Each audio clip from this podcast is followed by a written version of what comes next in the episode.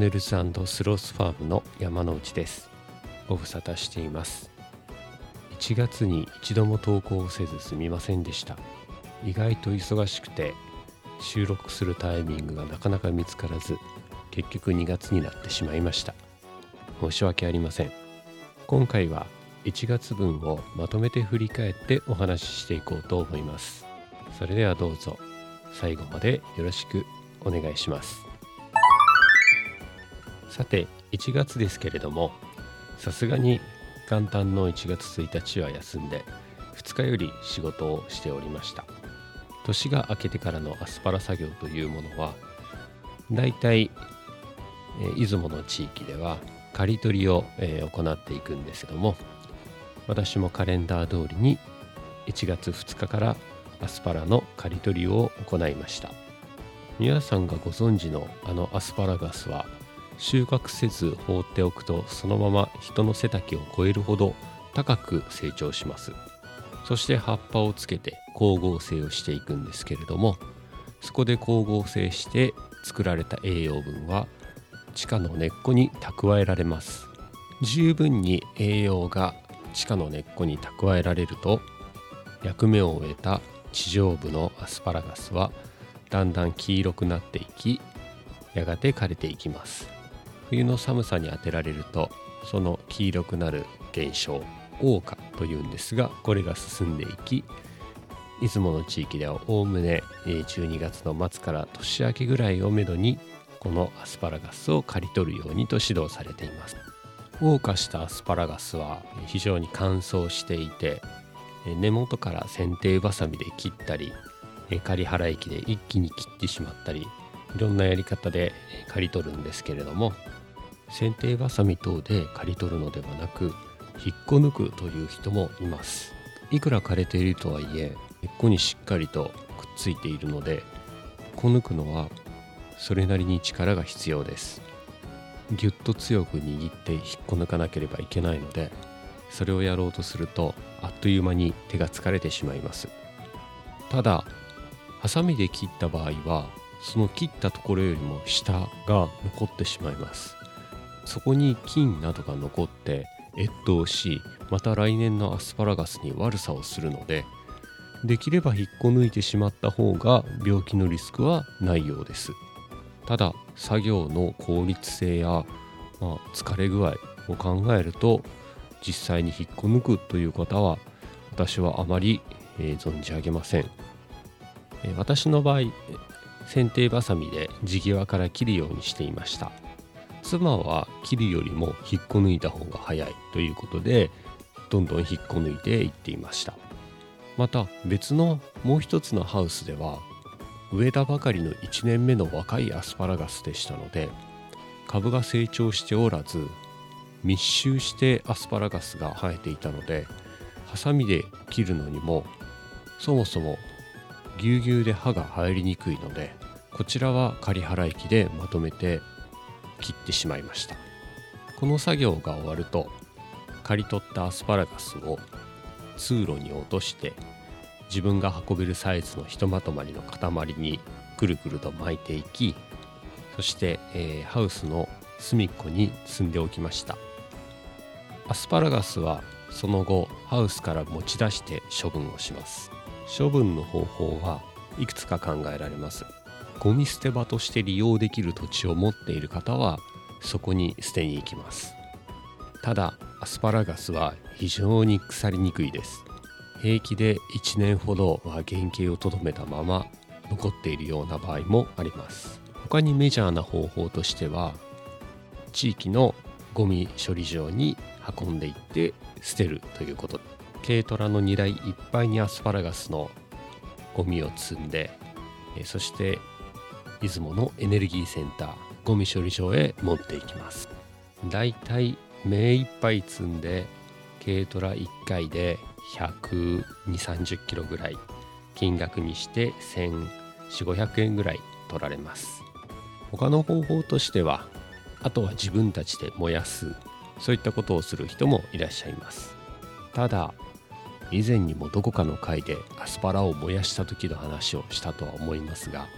非常によく燃えて熱いんですけれども刈り取ったばかりのアスパラは乾燥しているとはいえすぐにゴーゴーと燃えるほどではないので意外と燃やすのにも時間がかかります。しばらくハウスの中に積んでおくのはより乾燥させるためです。燃やすにしても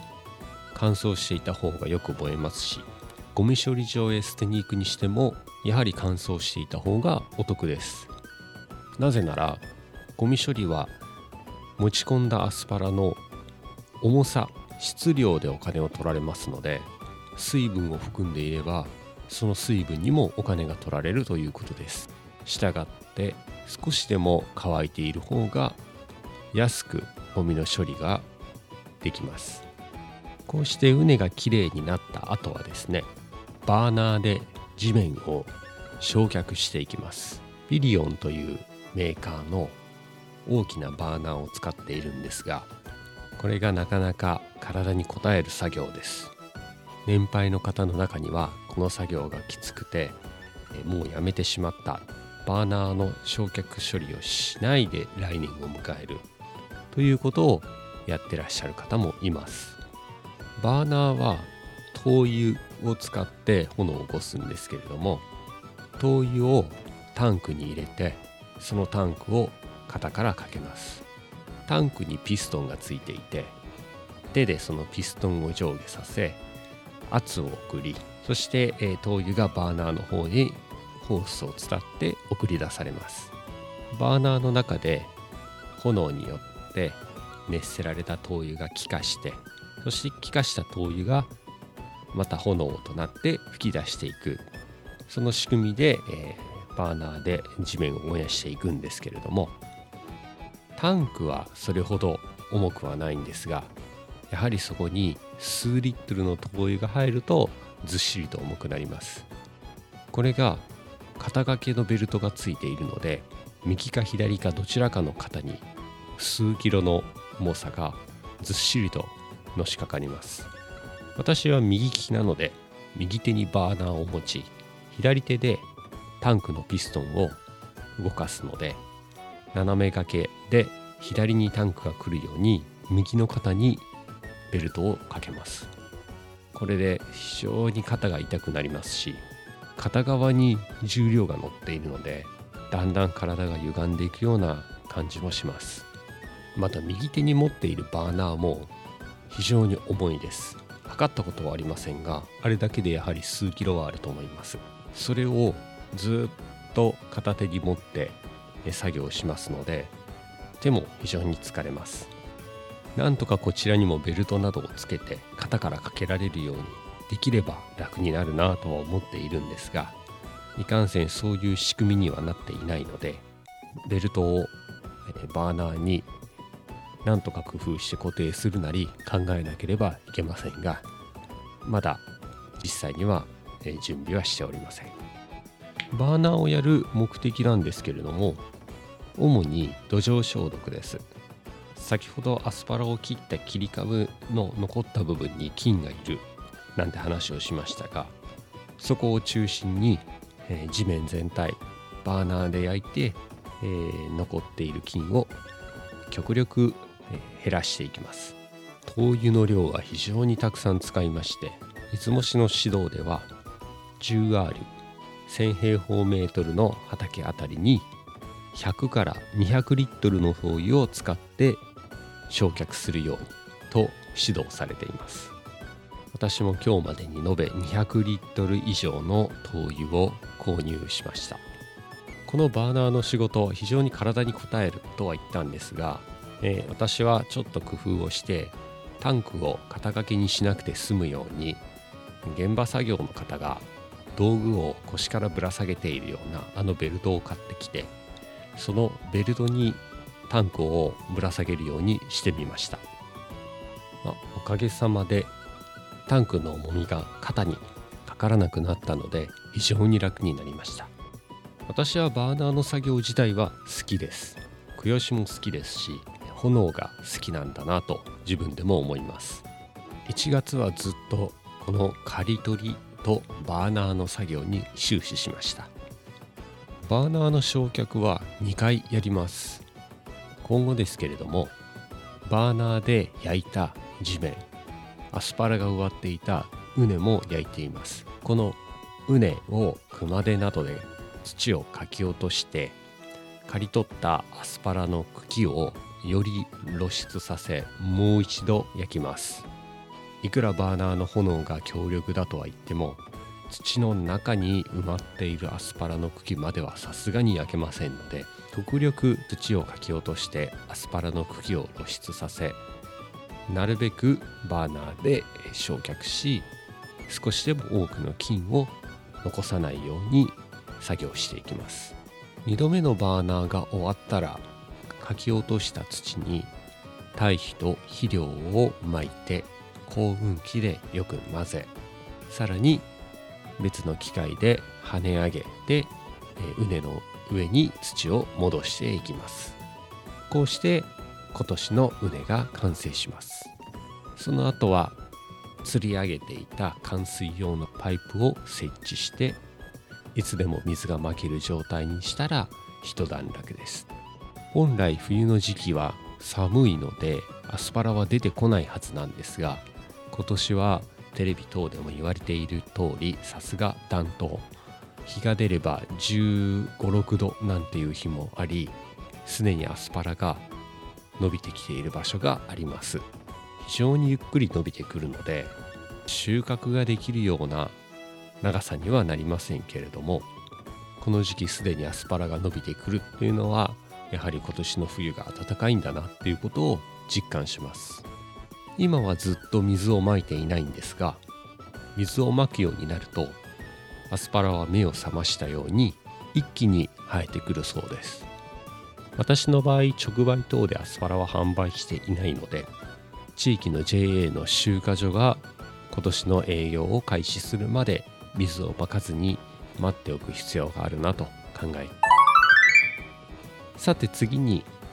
1月のプライベートな話を少しして終わろうと思います。実は1月に入って最初の週にまた東京へ行ってきました。大学時代の同級生が一人東京へ遊びに行くということでみんなで集まりたいと言い出したのがきっかけでその日にちに合わせて私も東京へ行き久しぶりに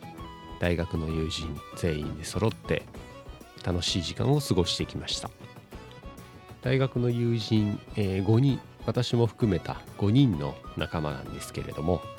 えー、みんなそれぞれ、えー、結婚し家庭を持っていてそのうち3家庭はすでに子育てを頑張っています。それぞれ子供も連れてきて公民館を借りてその一室でみんな子供たちを遊ばせながら大人たちは様子を見つつ話近況を話し合ったりしていました。近所で有名なお弁当屋さんでみんなの分の昼食を友人の一人が用意してきてくれたんですけれどもとても大きな唐揚げが5個も入っていて食べきるのに苦労しました。どれぐらい大きいかというとテニスボールよりちょっと小さいかなぐらいです。卓球の球よりは大きいです。あれぐらいのちょうどいいボールってちょっと思いつかないんですけれどもそれが5個も入っていました。何でもその近所ではとても有名な弁当屋さんらしいです。東京へは0泊2日で行ってきました。車中泊ですね。いえ3日か。出雲から東京まで。東京からの帰りも2晩とも夜行バスで移動しました。出雲を夜7時に出て翌朝7時頃に東京駅に到着。でその日友人たちと遊んでその日の夜また東京駅からバスに乗って翌日出雲に帰る。ということなので、えー、カレンダー上は3日間。疲れていたのか思ったより夜行バスでもしっかり寝ることができました。金額的なことを考えるとこれが一番安いですし時間の効率もいいです。飛行機はその時みんなで集まったのが土日だったので冬休み最後の土日ですね。非常に飛行機代が高くてびっくりするような値段でした。なので飛行機はやめてじゃあ新幹線はどうなんだっていうことになるんですけれども島根から新幹線に乗って東京へ行くって非常に大変です。まず5時間ほどかけて島根から鳥取を回って岡山に特急列車で移動します。もしくは自分で車を運転するか長距離バスに乗って広島へ行きます。こちらのルートだと3時間ぐらい。その後新幹線に乗って東京まで行く。となると朝出ても東京に着けるのは夕方。移動だけで丸1日かかります。これで友達に会うんだったら前日から東京に入って東京に1泊。そして友達に会った日はその日のうちに島根に帰ることは不可能なのでもう1泊しなければいけない。となるとホテル代も入ってくるのでさらにお金がかさむ。島根から東京へ行くって本当に遠いですね。たまたまなんですけれども私がその夜行バスに乗ろうと出雲駅に行った時に特急から出てきた若い女性が「出雲遠すぎ」って軽く切れてました。気持ちよくわかります。1月といえば他に、えー、私実は誕生日ででした。今年で36辰年なので今年は年男です。誕生日は特に誕生日らしいことはしていません。サーモンが好きなので妻がちょっと奮発してサーモンの柵を買ってきてくれて山盛りサーモンの切り身を食べました。好きなだけサーモンを食べていいって嬉しいですね。あと1月に僕ら夫婦お気に入りのサイゼリアに行ってきました。パスタに新メニューが出ていて小エビが乗ったパスタですね。私小エビが乗ったカクテルサラダ大好きであのエビが乗ったパスタって絶対うまいじゃないですか。気になったんですけどなぜかその時は普通にカルボナーラ食べてしまって今後悔してます。あれネットでバズってるっていうのを見てあやっぱ食べとけばよかったって今後悔してます。まあまた行けばいいやって思ってるんで食べに行く理由が一つ増えたので楽しみにしてます。あと私サイゼリアに行ったら必ず赤ワインを買って帰ります。大きなマグナムボトルのワイン。これを買ってあれ持って帰っていいんですよね。ご存知ない方意外といると思うんですけどマグナムボトルって1.5リットル入っているので毎日100ミリリットルずつ飲んでも2週間飲めます。こんだけ経つとさすがに味が変わってしまうんですが最後まで美味しくいただいてます。これがなくなったらまたサイゼに行こうと思うので次はまたワインを買いながら小エビのパスタをいただきたいと思います。あと期間限定だったんですが一時ジェノベーゼ。このパスタがサイゼリアにもありました。私ジェノベーゼソースのパスタって大好きであれはレギュラーメニューにぜひしてほしい。そう思ってます。さて1月他にはというとまた仕事の話に戻るんですが必死に会計やってました。これについてはちょっと思うところもあって別撮りしたいと思うので近々公開できたらなと思ってます。非常に大変な思いをしました。さて1月仕事とプライベートこんな風に過ごしてきたんですけれども